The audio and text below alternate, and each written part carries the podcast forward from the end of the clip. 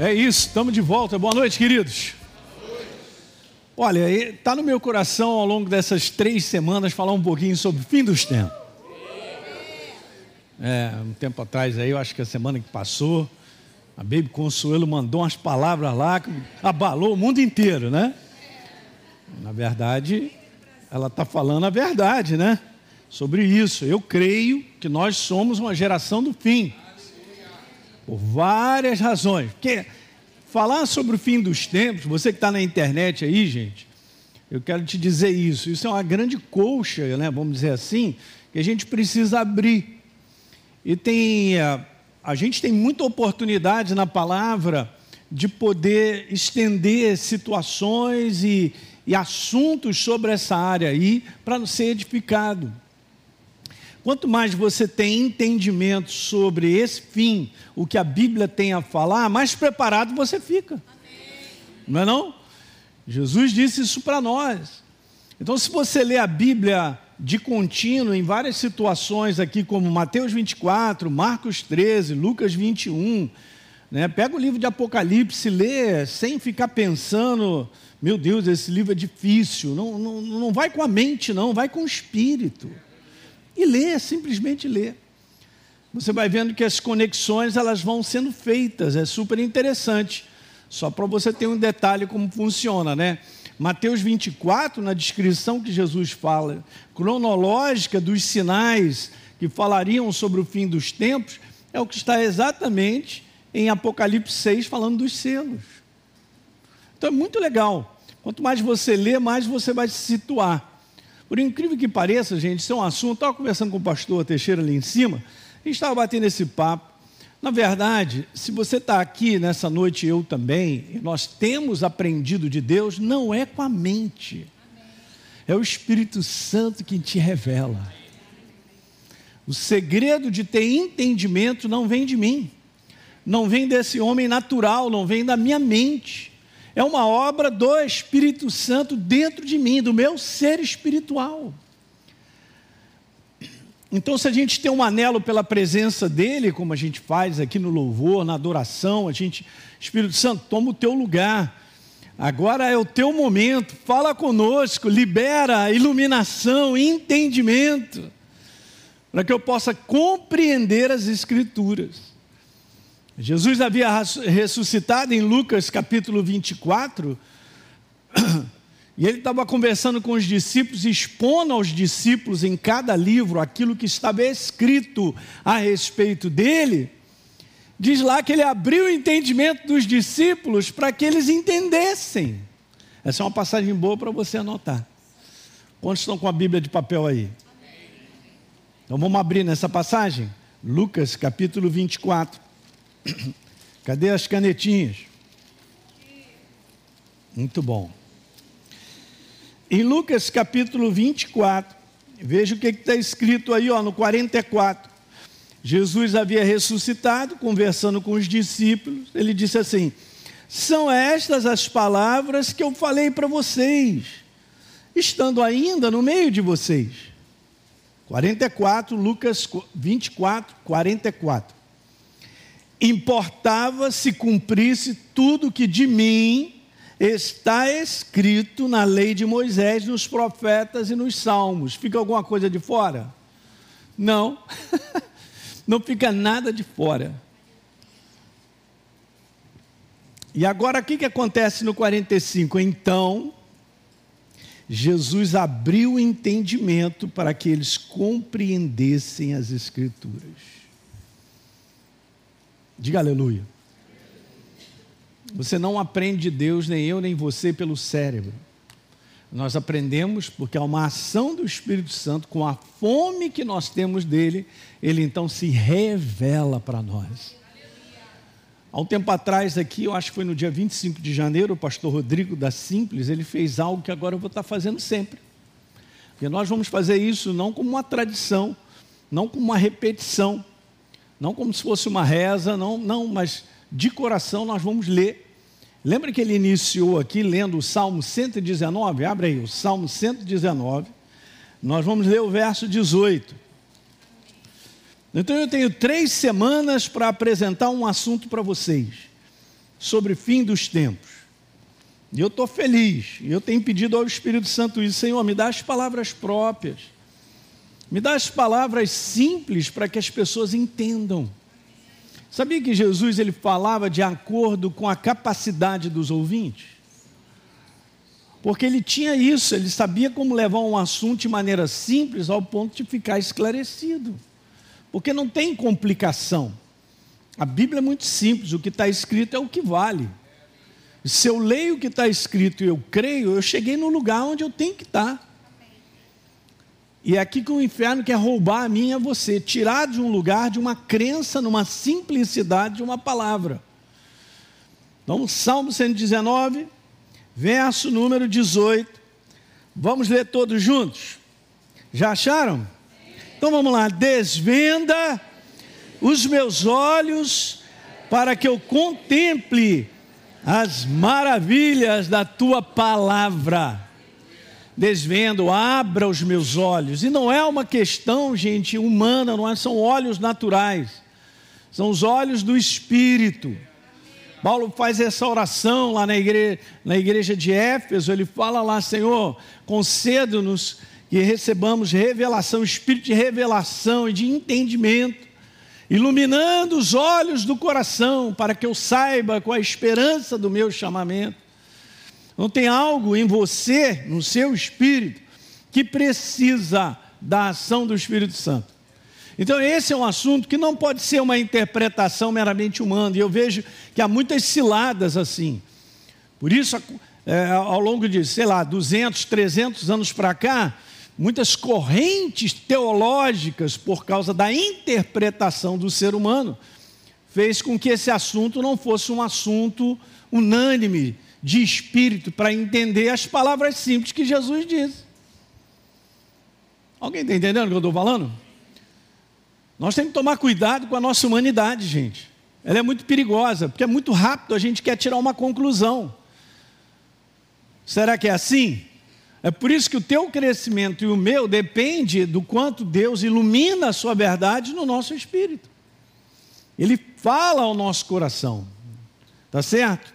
Então vamos embora falar, eu quero trazer esse, esse, esse aspecto que faz parte do fim dos tempos, eu coloquei aqui como uma tela inicial. A questão é a seguinte: eu estou pensando certo ou errado?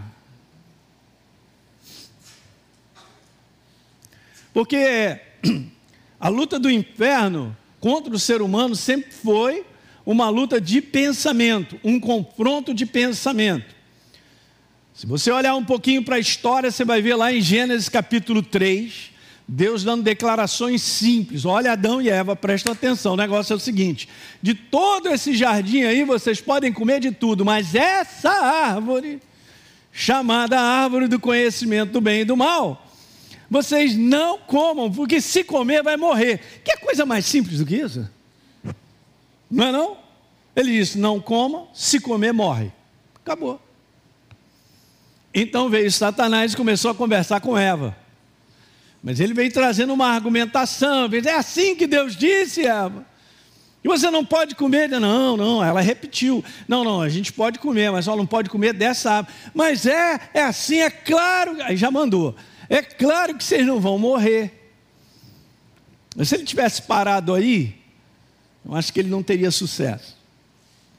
Mas o que vem depois ativou Eva a prestar atenção num pensamento errado. Quem está dormindo, diga aleluia. Jamais. Jamais. Selva! Segura, hein, peão? Olha, gente, quero te falar uma coisa. Isso é selva, só gosta de militar, rapaz, só trabalho com militar, é isso aí. Mas, ah, olha, eu quero trazer uma palavra para vocês durante as três semanas. E vai quebrar o inferno, cara. Para nós não sermos dominados pelo engano. Não pense que é um assunto fácil, não. Do ponto de vista, ah, pastor, eu estou numa boa. E a própria palavra diz assim: aquele que está de pé, cuidado. Aquele que pensa que está de pé, cuidado. O mundo do espírito, gente, é um mundo de confronto de pensamentos. O império das trevas, ele tem a sua maneira de pensar, se é que eu posso dizer, que é contrária à verdade. Então ele trabalha muito bem no mundo, que já está no braço, mas em cima da igreja. Eu quero falar aí, eu venho pensando certo ou venho pensando errado?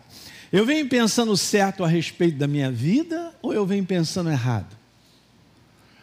As conclusões que eu tenho te tirar, tirado da minha vida, minha, pessoal, põe isso pessoal, elas são verdadeiras ou são falsas? As conclusões que eu tenho tirado das pessoas que vivem ao meu redor ou estão comigo, eu tenho tirado conclusões verdadeiras ou falsas? As situações que eu tenho enfrentado, que tipo de conclusão eu tenho tirado? São conclusões certas ou erradas? Porque falar de certo e errado, gente, uma vez que agora a gente está no mundo do espírito e nós somos seres espirituais vivos, se eu quero identificar aquilo que é falso, eu tenho que conhecer o que é verdadeiro. Não tem como eu dizer assim, isso é falso. Aí você fala para mim, qual é a base para você dizer que isso é falso? A base para eu dizer que isso é falso é a verdade. Quando Jesus ele inicia a sua conversa, porque os discípulos chegam para ele, Jesus já ele já dá uma palavra profética que Jerusalém seria destruída, aqueles muros todos cairiam, não ia ficar pedra sobre pedra. Ele já, os discípulos, então Jesus, fala aí para a gente qual o sinal da tua vinda e de que essas coisas vão acontecer. A primeira coisa que Jesus fala, eles fazem a pergunta ali no finalzinho: que sinal haverá da sua vinda e do fim dos tempos. Pastor, é isso que é o que me interessa. E Jesus manda, começa assim, ele começa, começa assim. Ele não começa assim, olha, quando você. Ó, ó, ó, tem cinco coisas que vocês têm que prestar atenção. Jesus manda ver a primeira delas assim, ó. Bem, os discípulos ficaram assim, meio. Como é que é? É, toma cuidado para ninguém enganar vocês. Esse é o assunto, gente, que nos dias de hoje, que a gente não enxerga do ponto de vista natural. Mas o mundo ele está completamente imerso no engano, da qual o inferno quer carregar a igreja também. No engano de quê, pastor? De pensar errado a respeito da sua vida, de várias situações, do momento em que você vive. Que conclusões eu vou tirar de um momento difícil que eu vivo? São conclusões verdadeiras, baseadas no que Deus tem a dizer? Ou eu simplesmente estou sentindo que é isso? Ah, eu tirei essa conclusão, alguém disse isso e tal. Deixa eu te falar uma coisa muito legal. Vejo isso claramente: que a igreja que vai ficar de pé no fim dos tempos é a igreja que sabe pensar de maneira correta. O pensamento correto não é o meu. Pensar de maneira própria e correta não está em mim. Mas está em eu e você nos enchermos da verdade. Você já sabe disso, você já contei essa história e vários pastores. Quando você vai identificar uma nota que é falsa, se você não sabe nada sobre a verdadeira, você vai passar batido. Não é não? Por quê? Eu não sei nada sobre a verdadeira, mas se eu e você gastarmos tempo suficiente para aprender os detalhes todos de uma nota verdadeira, no momento em que você pegar uma falsa, você identifica. O que, que eu quero dizer com isso, com esse exemplo tão simples, você que me assiste pela internet? Que se eu não me envolver com a verdade de maneira a me encher continuamente da verdade, eu não vou perceber um momento em que eu estiver pensando errado e eu posso tomar esse caminho. Porque veja, gente, para eu tomar um caminho, antes de eu tomar aquele caminho, um pensamento é formado. E se eu concluo que esse pensamento formado é verdadeiro, eu sigo com ele. Mas pode não ser verdadeiro. E aí eu vou tomando atitudes e vou tendo comportamentos com base em algo que eu acredito ser verdadeiro, mas não é verdadeiro. Porque eu não tenho base suficiente da verdade revelada em mim para quando um pensamento chegar, eu identificar isso aqui está errado. Eu não vou, eu, eu vou cortar isso aqui agora, porque essa maneira de pensar está errada. Ela não está, eu gosto de falar assim, ela não está, essa maneira de pensar não está em linha com a verdade. Vou dar um exemplo bem ridículo, mas é assim que funciona. Você passa um dia bem difícil, ou um momento, pode ser alguns meses, uma situação bem complicada, e eu também. Nesse momento que eu estou vivendo a dificuldade, muitos pensamentos vêm. Um deles é: Deus se esqueceu de mim. A Bíblia diz que Deus é bom e a sua misericórdia dura para sempre. Pastor, está de brincadeira. No que eu estou enfrentando, essa não é a minha conclusão, não.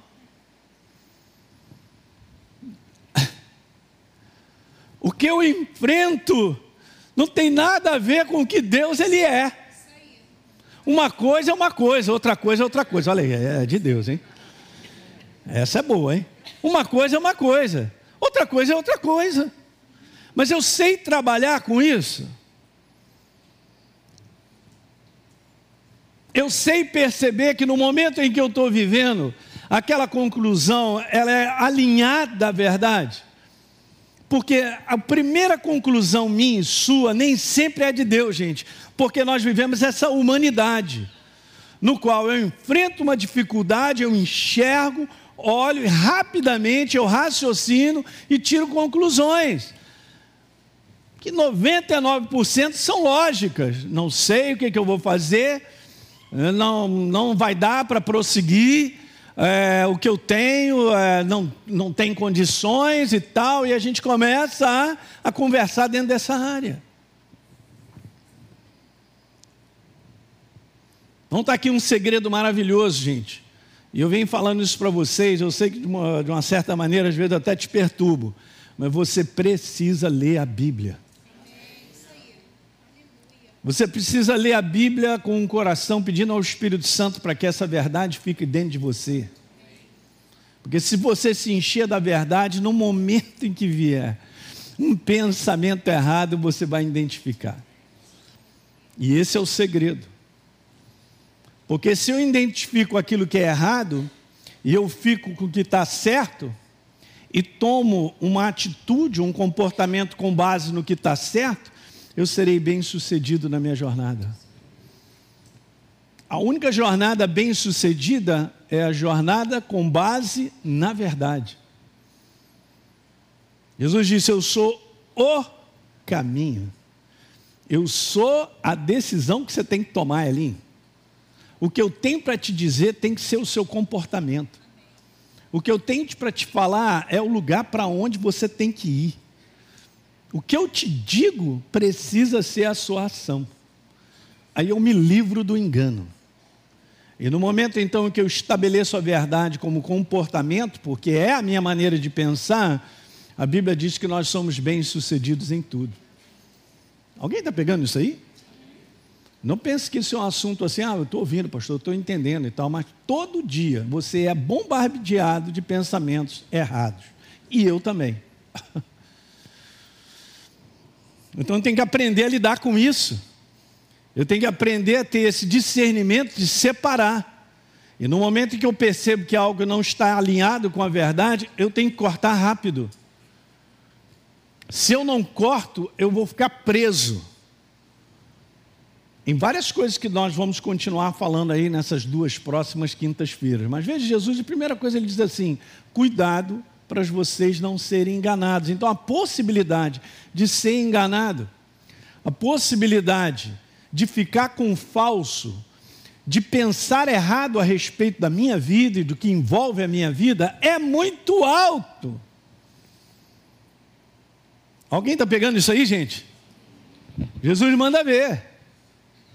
Agora deixa eu ver, te falar as coisas no momento em que a gente vive, falando sobre esse conteúdo fim dos tempos, é bem interessante. É interessante porque é tudo progressivo. Se você for ler, quando Deus fala sobre o fim de todas as coisas, há um progresso nisso aí.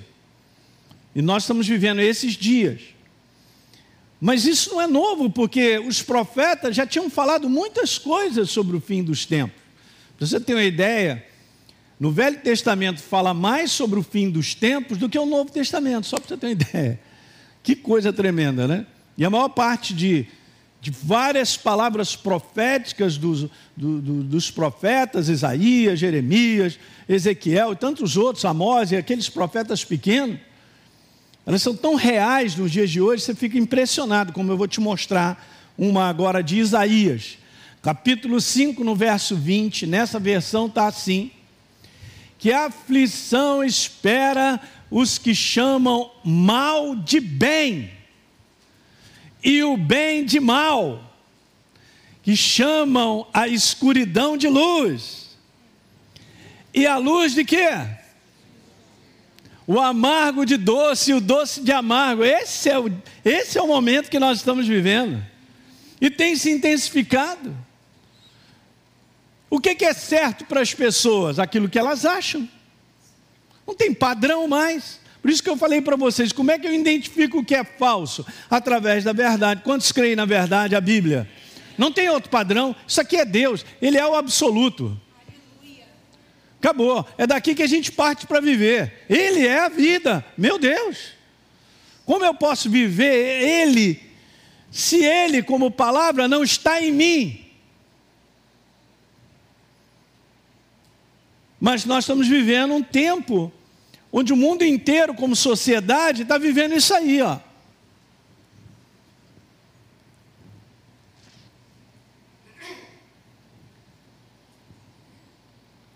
Olha o verso 21. Que aflição espera os que são sábios aos próprios olhos. É o homem Deus. E pensam ter entendimento, que consideram inteligentes e sensatos. Mas a base não tem verdade. A base é o seu pensamento filosófico. Alguém lembra de Isaías 55, no verso número 7? Os pecadores devem abandonar seus maus caminhos, devem deixar de lado o que, gente? Uhum, os pensamentos errados. Todos devem se voltar para o Senhor arrependidos e ele mostrará sua grande misericórdia. Voltem-se para o nosso Deus, pois ele mostrará como é imenso o seu perdão. Aleluia. Olha agora. Pois o Senhor diz: os meus pensamentos são muito diferentes dos seus pensamentos. Eu gostei dessa versão que diz assim: e a minha maneira de fazer as coisas é muito diferente da maneira de vocês.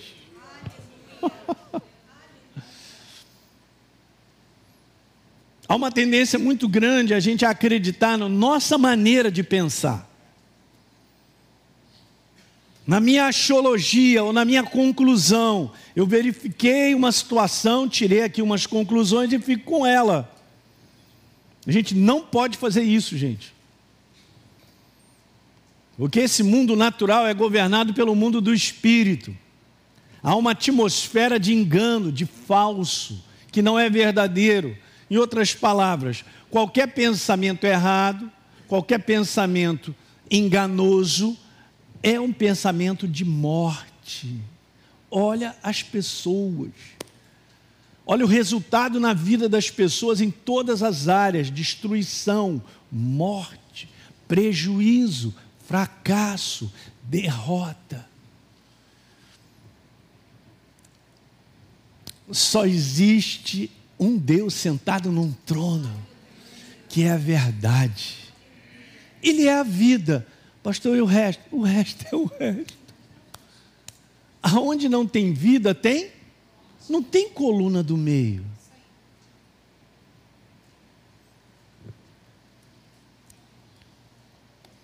A Deise estava lendo umas frases do A.W. Tozer, que foi um escritor, ele arrebenta do século passado, lá do início do século passado, mas ele ele manda ver. Vou mandar, tem duas frases que eu quero colocar para vocês nessa noite. Essa é uma delas, olha só. A essência de nossa idolatria, está falando para a gente, os crentes, os cristãos. A essência de nossa idolatria como cristãos é entreter pensamentos que são indignos dele.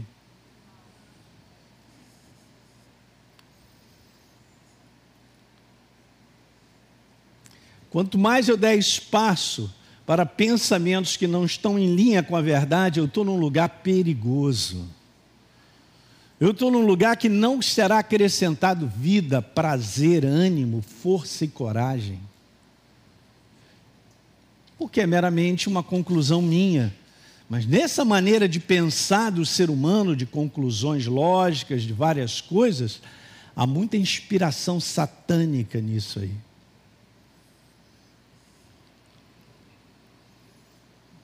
E o homem acha que o que ele pensa é comigo mesmo, pastor. Chá comigo, olha o chá.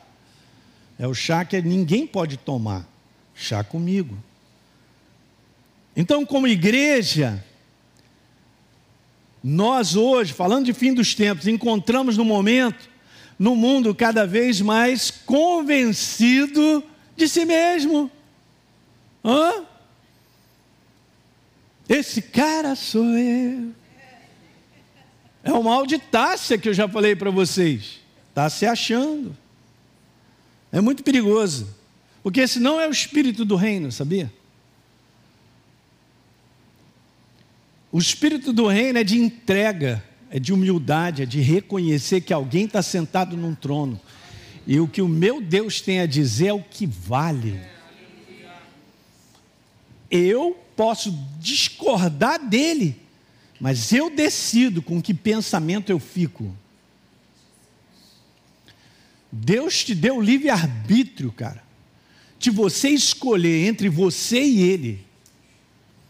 Segura essa. Não, pastor, mas, não, mas eu. Mas, é, é. Beleza.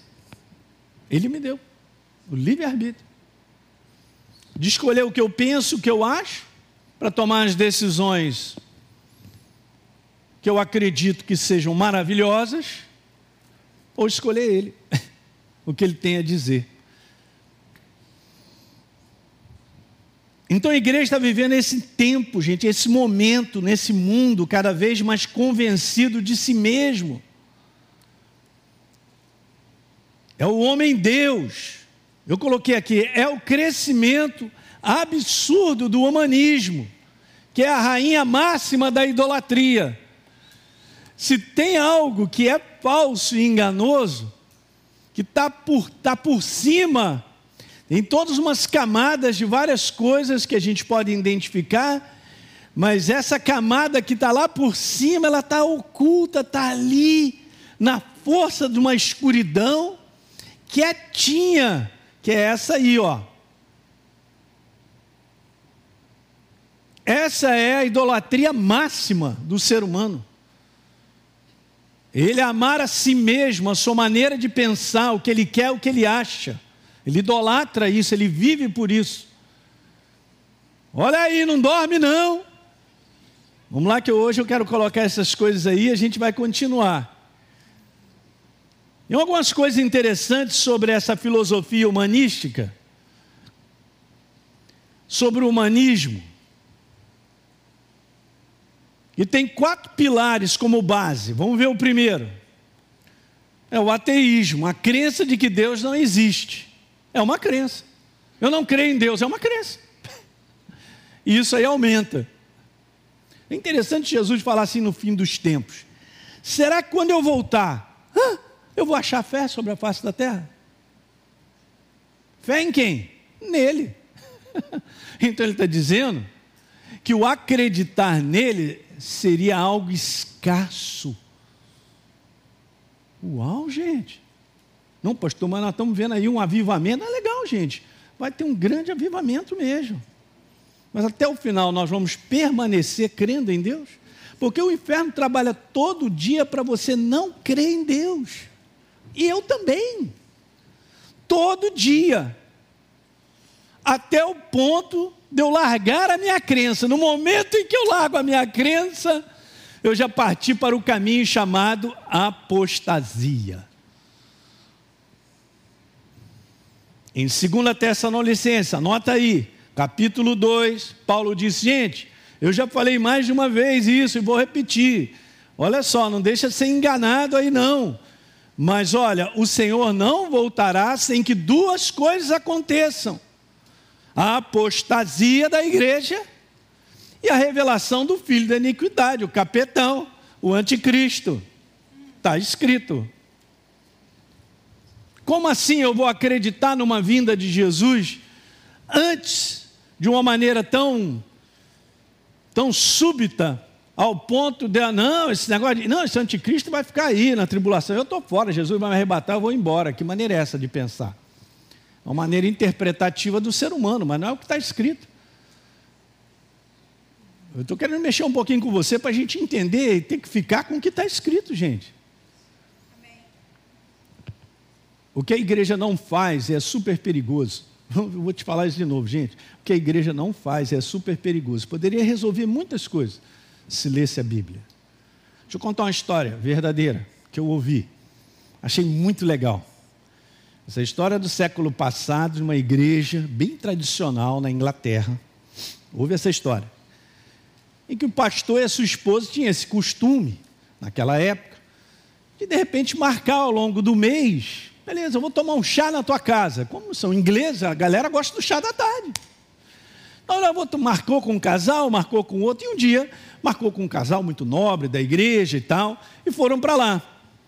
Às vezes, chá da tarde, bate-papo, aquela conversa. Então a senhora ficou, beleza, o pastor vai vir com a esposa, então vou preparar aquele chá, né? Aquele chá maravilhoso. Não sei o que, é que tem no chá da tarde, você tem sanduíche, você tem sei lá o que. Botou lá uma opção de coisa lá, e aí pegou as melhores louças que ela tinha, pegou lá os talheres de prata, e tal, e preparou aquela mesa, e o pastor chegou com a esposa, como vai, tudo bem e tal, oh, que bom pastor, que o senhor está aqui com a esposa, e começaram então a tomar aquele chá, então beleza, terminou, bateram aquele papo e tal, aí o pastor foi embora, um abraço gente, tudo bom, legal, tá, obrigado, obrigado por essa visita, foi muito bom e tal, aí a esposa foi pegar tudo, recolher, levar para a cozinha, e ela foi e começou a perceber, levando as coisas para a cozinha, que estava faltando uma colher, eu, meu Deus do céu, eu botei aqui a colher, eles usaram, a colher não está aí. Ela contou, está faltando uma colher. E foi falar para o marido, está faltando uma colher. Primeira coisa que veio na cabeça, o pastor roubou a minha colher, levou. Pastor, mas eu tinha, eram quatro, agora só tem três. Eu não joguei no lixo. Começou o pastor, ah, miserável e tal. Então, ah, já passou por alguma situação que você começa a pensar um negócio que não tem nada a ver e não é verdadeiro? Segura, segura, peão, essa. Aí, beleza. Ela ficou indignada com aquilo, falou para o marido, o marido, calma, mulher e tal. Não, mas eu vou falar com ele. Que absurdo, ele vem na minha casa, come e leva a colher embora porque é de prata. E tal, e pá, e não sei o que, e tal, todo indignado. Ah, eu vou botar na rede social. Naquela época não tinha. Mas aí eu vou, deixa comigo que eu vou pegar o telefone, né? Tinha aquele. Aí, tal. Aí, não, no próximo domingo eu vou falar com ele. E aí ia para a igreja, é hoje que eu falo, vai terminar a mensagem. Ah, pastor, misa, você roubou minha colher. Ah, pa... e ficou lá, aquele negócio. Aí na hora que ia falar com o pastor, ela. Ah, ah, voltava para casa. E ficou nesse negócio: vou falar com o pastor, vou falar com o pastor. Dez meses. Até que ela não aguentou mais. Chegou no final de dez meses, ah, é hoje, ah, não vai passar não. E ela já estava injuriada, irada, já estava é, contra o pastor, já muita coisa. Ela nem ouvia a mensagem, ia para a igreja só por tradição, aquele negócio todo e tal. Falei, que pastor. E durante dez meses, que pastor. Nossa! Aí chegou o domingo. Chegou o domingo, ah, agora eu vou falar com ele. Tá, vou falar, ah, pastor, vem cá, é, eu queria falar com o senhor. É, é, o senhor lembra? É, o senhor tem feito essas visitas e tal. Isso há dez meses atrás foi na minha casa. Ele, é verdade. Fui na tua casa, eu tenho feito isso com vários casais aqui, famílias da igreja. Sim, minha irmã. E aí? Não, pastor, o negócio é o seguinte. Pastor, o senhor foi lá em casa e o que, que aconteceu? Está faltando uma colher, pastor. Olhou para ele assim. Aí ele falou: está faltando uma colher. Não, não está faltando uma colher. Eu deixei a sua colher dentro da sua Bíblia.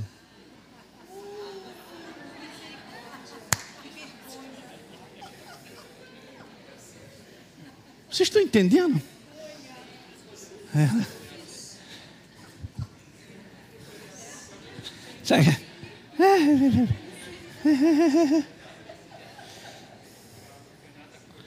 Há dez meses que a irmã da igreja não pegava a Bíblia para dar uma lida. Agora você vai lembrar disso aí, né?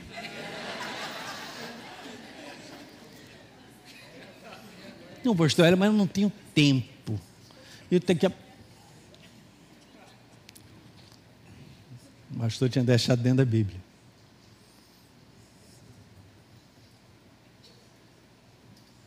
A minha segurança de completar a minha carreira é o quanto eu dedico tempo para me encher da verdade. Essa é a minha segurança. A minha segurança para eu completar minha carreira não é ser pastor. Vou fazer esse ano 30 anos de, casa, de, de ordenado. Não é minha segurança. Eu não posso pegar todo um passado e dizer assim, é comigo mesmo. Vou fazer 38 de casado, 30 de ministério, olha aí, olha aí, olha aí. Metido, sai dessa. Ô estrela, sai daí dessa.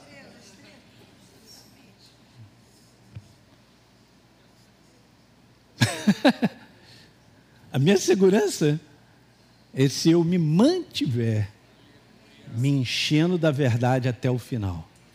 Isso é algo diário. Sabia? O processo de salvação não é um processo de que eu fui salvo, é um processo estou sendo salvo. Então, pastor, eu me garanto, lá em 1935 eu entreguei minha vida para Jesus, está tudo certo. Fala isso para Jesus.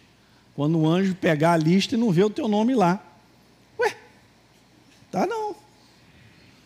Ou quando Jesus se apresentar e dizer assim: Não conheço você. Eita! Alguém podia dizer um eita aí? Eita!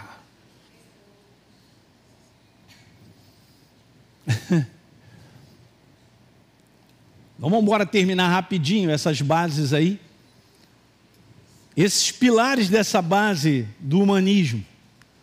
Primeiro pilar é esse. Eu creio em mim mesmo. Deus não existe. Não existe Criador pelo qual eu preciso viver. É assim que acontece.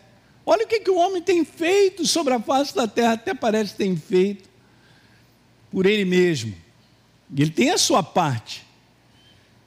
De onde vem toda a inspiração e criação de todas as coisas? É uma boa pergunta, né? O homem acha que está tudo dentro dele.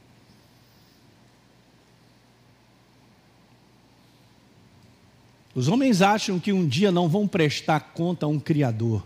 Eles só acham, mas prestarão. Veja que coisa interessante. No Salmo 14, verso 1, diz o insensato ou tolo no seu coração: não a Deus. Quando essa pessoa que tem esse coração, ela declara isso, já o que está do lado acontece, são corruptos e praticam abominação. Olha, igualzinho no Salmo 53, 1. Diz o insensato ao seu coração: não a Deus, corrompem-se e praticam a iniquidade.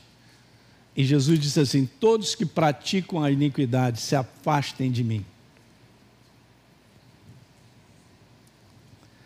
O segundo pilar do humanismo é o evolucionismo, que ridiculariza os que acreditam num ser criador.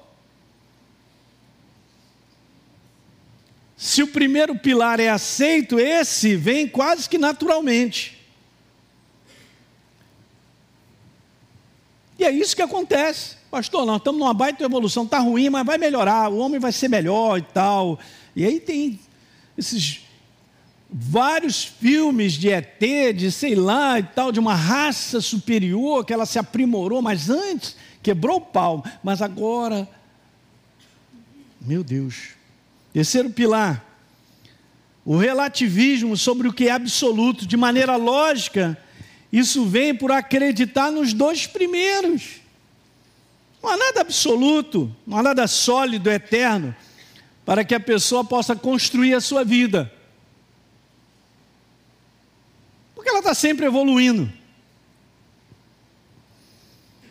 E o quarto e último pilar dessa filosofia humanística, cara, que é o baita do engano por trás de todas as coisas, o Satanás, ele, ele, ele infiltra isso no ser humano. São os mais variantes valores e estilos de vida. Então eu vou deixar essa frase aqui para a gente concluir. Se o ateísmo e o evolucionismo são estabelecidos e não há nada absoluto na maneira do homem pensar, então não existirá mais padrão moral, é o caos. E é o que vem acontecendo. Você ter uma ideia, daqui a pouco nós vamos avançar isso para as leis. O mundo está vivendo tão afastado da verdade, completamente embriagado no falso, na mentira, na destruição, que vão começar a trocar a lei. Esse negócio de pedofilia, não, não, esse negócio aí e tal. Não, não, em muitos países aí já estão lutando para que isso aí, não, a criança é consciente e tal. O negócio é ter o prazer ali e tal. E assim vai. Em muitos lugares aí já estão tentando aí jogar umas leis onde o cara pode casar com o cachorro dele. Pasmem, meus queridos, mas isso é o caos. Isso é aberração dos pensamentos infiltrados dentro da filosofia humanista, que é o seguinte: o que eu penso é certo. O que eu penso é o que eu quero e eu vou viver o que eu quero. Rapaz, eu e você não podemos viver o que eu quero. Porque a base do que eu quero é uma carnalidade que destrói a vida do ser humano. Alguém está pegando isso? Eu só estou iniciando, né? Você não pode faltar a quinta que vem, não. Caos. Já está instalado. Vou terminar com essa, essa fra outra frase do T.W. W. Tozer. Olha aí. Nada menos do que a Bíblia inteira, como pensamento, obviamente, isso aqui é Ele, é Deus. Gente, eu já vi pessoas cristãs disserem assim: não, Deus é tão soberano e tão poderoso, se Ele quiser, Ele reescreve a Bíblia. Como se isso aqui fosse um livro escrito por Deus. Alguém está entendendo? É, mas as pessoas não acreditam que isso aqui é de Deus, mas você acredita, por isso é abençoado, por isso você tem vida. A Bíblia é Deus, Hã? é Ele, é a sua expressão, são os seus pensamentos. Ele não muda, eu sou o mesmo ontem, hoje e será para sempre. Olha o absoluto, olha a rocha eterna, da qual quando o homem põe a sua vida, ele é bem sucedido. Vem a enchente, vem a maré, vem aquilo tudo lá e ele fica de pé. Aí ele disse assim: ó, nada menos do que a Bíblia inteira, como pensamento, pode tornar um cristão verdadeiramente inteiro. Uau! É isso aí. Eu não me tornarei um cristão verdadeiro acrescentando o que eu acho, o que eu penso, ou um pé para cá, crendo em algumas coisas de Deus e não crendo em outras coisas que estão escritas. Por quê que eu não creio em outras coisas que estão escritas? Porque me incomodam. Incomodam a mim. Eu não gosto me incomoda, isso aí me faz sofrer. Se eu tomar essa atitude aí, isso aí me faz sofrer. É assim que o cristão tem vivido. E essa batalha tem sido perdida para o engano. Alguém está entendendo aí? Esse é o fim dos tempos, gente. Qual é a maneira que eu e você estamos pensando? Eu tenho pensado certo ou tenho pensado errado? Eu tenho sido dominado pela verdade ou por aquilo que é falso, engano. Porque é isso que o inferno ele opera em cima da igreja, ele quer dominar através do falso, através do humanismo, através daquilo que eu sinto. Não, eu não penso, pastor Hélio, eu não penso que é assim. Ah, rapaz, senta aqui e eu vou eu vou expulsar esse capeta aí. E às vezes a gente fica falando expulsar o capeta, mas somos nós mesmos, na nossa humanidade, que não enxerga que nós estamos debaixo de maneiras erradas de pensar a respeito de famílias, de pessoas, de situações sobre a nossa própria vida. Por que essa identidade de gênero tão deturpada que cresce no mundo inteiro? Não é só essa questão de ser homem e mulher, não. Agora o cara que acha que é cachorro, ele é cachorro. Ele acha que é zebra, ele é zebra. Lagarto, lagartixa. É muito triste isso, gente. Porque isso é um domínio do engano. Isso é uma escravidão das trevas, na maneira de pensar. Quem sou eu para achar que eu penso certo? É o que Deus tem a dizer. É por isso que envolve arrependimento. Por isso Deus falou: se arrependa desse mau caminho, dessa maneira errada de pensar, desse mau pensamento, e se entregue a mim, porque eu sou rico em perdoar, misericordioso. O meu pensamento ali não é o teu. A minha maneira, que sou eu, é que te abençoa, mas para isso você tem que se render, você tem que se entregar, Eli. E aí, pastor Hélio, mas aí então eu vou virar um legume? É, viva um legume abençoado, você é um legume abençoado, porque resolveu acreditar em Deus. Eu quero ser um legume abençoado, rapaz, eu vou ficar pensando, tirando conclusão. É, me ofenderam, fizeram isso comigo, aquilo outro e tal. Essa situação aí, viver reclamando de. Oh, Deus, vou te falar, olha aí, olha eu aqui. Não será o contrário a gente poder olhar para ele? Olha ele sentado num trono, que beleza, hein?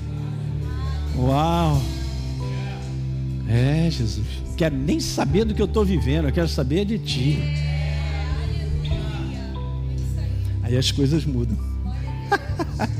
A igreja está cheia de si mesmo. Assim como o mundo aumenta, o homem em Deus, a igreja também. Vai lá, me acompanha lá no Instagram, no Instagram, no Instagram. Me segue lá no Estragão. Bem, esse aí eu não vou dar. Não, esse não, não, não, esse eu não quero, não. Vem, vem, vem. Uma opção de coisa, cara, que Está botando a pessoa num patamar, cara, e vai cair. Vou te falar para você, não fica. Deus não trabalha com orgulhosos, soberbos. Todo orgulho, toda soberba será abatida, está escrito.